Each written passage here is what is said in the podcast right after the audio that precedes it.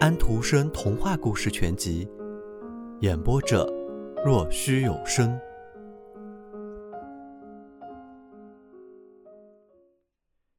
安妮·丽斯贝特。安妮·丽斯贝特乳奶似血，年轻开朗，长得很好看，牙齿白得发光，眼睛又明又亮，一双脚跳起舞来又轻又快，性情也活泼轻松。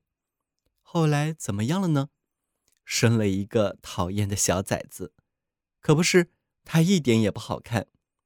他被送到了挖沟工人的妻子那里，安妮·丽斯贝特本人则住进了伯爵夫人的府邸里，坐在豪华的屋子里，穿的是丝绸绒料的衣服，没有一丝微风可以吹到他身上，谁也不敢对他讲严厉的话，那会伤害他，他不能忍受伤害。他为伯爵的婴儿做奶母，那孩子真像一个王子，美丽的像一个天使。他多么喜欢这个婴孩啊！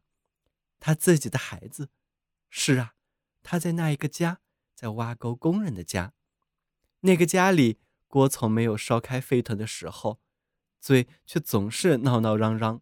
家里常常没有人，小男孩哭起来，没有人听到，也就没有人动心。他哭着便睡着了，在睡眠中的人是感不到饥饿的。睡眠真是一个绝妙的发明。一年年过去了，是的，随着时间逝去，杂草便长了起来。人们都这么说。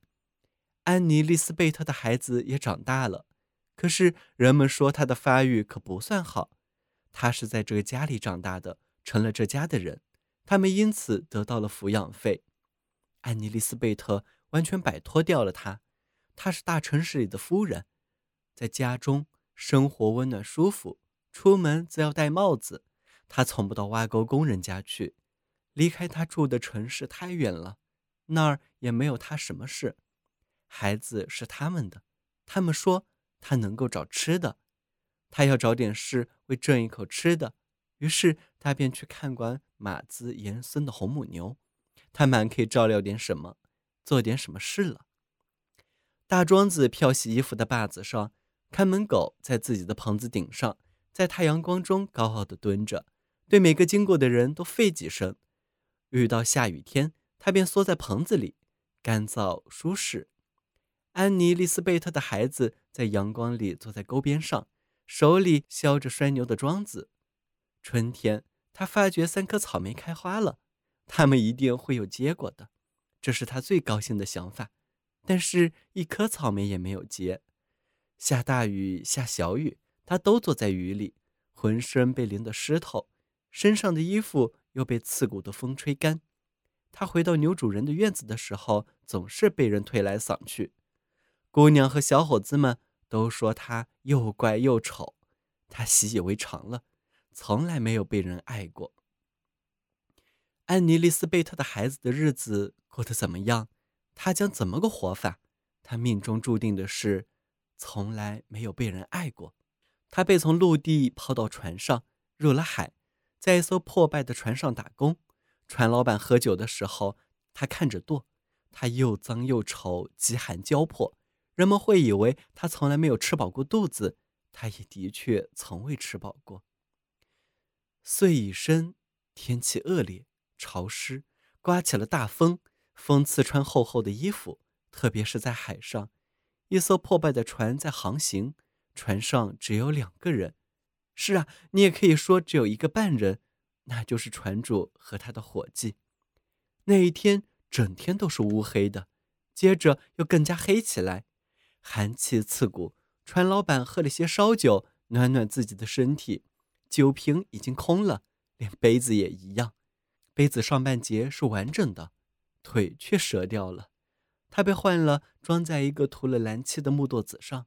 船老板的意思是：一瓶烧酒使人感觉不错，两瓶就更令人舒畅。孩子守着舵，用一双满是油污、长满老茧的手握着它。他很丑，头发又硬又乱。他腰弯背弓，衰老颓丧。这是挖沟工人的儿子。教堂的出生登记簿上，他则是安妮·丽斯贝特的儿子。风肆意的吹，船肆意的跑，帆兜满了风，风来的劲儿，把船吹得像飞一样的跑。四周是那么狂乱，狂乱暴雨在催打，可是更严重的还在后头呢。停下，怎么回事？什么东西把船撞了一下？什么东西破了？什么东西把船抓住了？他在打转转，是天倾斜了吗？是狂浪袭来了吗？坐在舵旁的孩子高声叫喊起来：“耶稣啊！”船撞在海里的一块巨大的礁石上了，像只破鞋在村子里的水潭里沉落下去，像人们常说的那样，连人带鼠一起沉下去。老鼠是有的，可是人却只有一个半。船老板和挖沟工人的孩子，除了高声尖叫的海鸥和海底下的鱼之外，谁也没有看见船的沉没。再说，他们并没有看得完全真切，因为在海浪涌进这沉没的船只的时候，他们都惊恐地逃向四边去了。船沉落到水下，也不过一反恩的地方，两人就躺在那里，隐存下了，被人遗忘掉了。只有那只装在蓝漆的木垛子上的杯子没有沉，木座子让它飘着，杯子被逐着，会被击碎，会被冲向海滩。何处？何时？是啊，要知道这并没有什么下文。他的服务已经到头了，他被人喜爱过了。安妮·丽斯贝特的孩子却没有，只是在天国里再没有灵魂会说，从来没有被人爱过。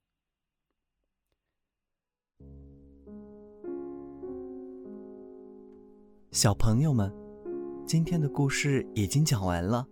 请闭上你们的眼睛吧，晚安。